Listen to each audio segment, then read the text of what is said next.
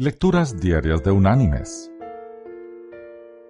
La lectura de hoy es tomada del libro de los Salmos. Allí vamos a leer del Salmo 37, el versículo 25, que dice, Joven fui y he envejecido, y no he visto justo desamparado, ni a su descendencia que mendigue pan. Y la reflexión de este día se llama Mi socorro.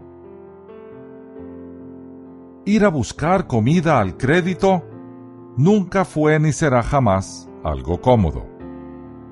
Por el contrario, en algunos casos despierta vergüenza.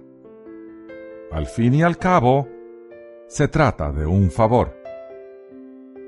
Lo siento, don Aníbal ya tiene una cuenta bastante grande y, perdóneme la franqueza, no veo que consiga trabajo, le dijo el propietario del negocio. Pero lo he intentado, repuso el hombre. No lo dudo, don Aníbal, pero sé que me comprenderá. Son negocios. No puedo dejarme mover por el corazón y dio la espalda para atender a un cliente que llegaba.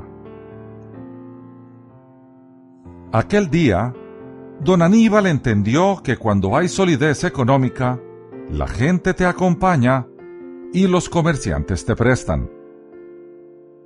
Curioso, solo le prestan a quien no necesita que le presten.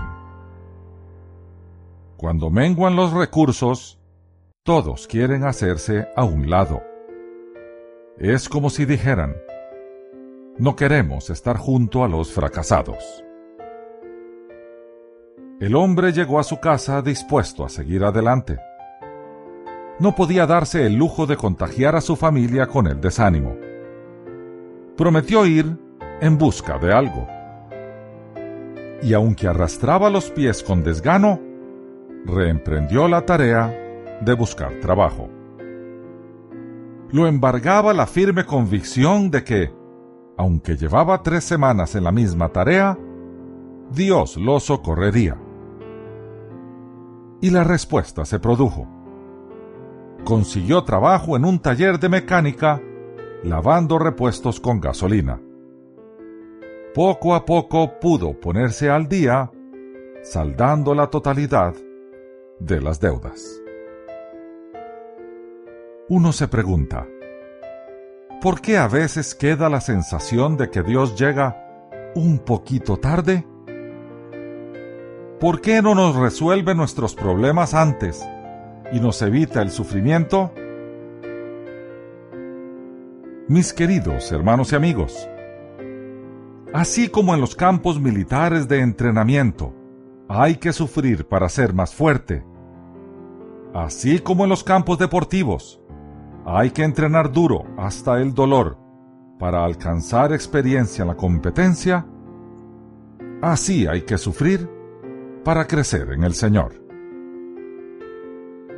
Lamentablemente, los seres humanos solamente ejercitamos nuestra fe cuando nuestros esfuerzos fracasaron. Y no nos queda más remedio que, como última instancia, volvernos al Señor.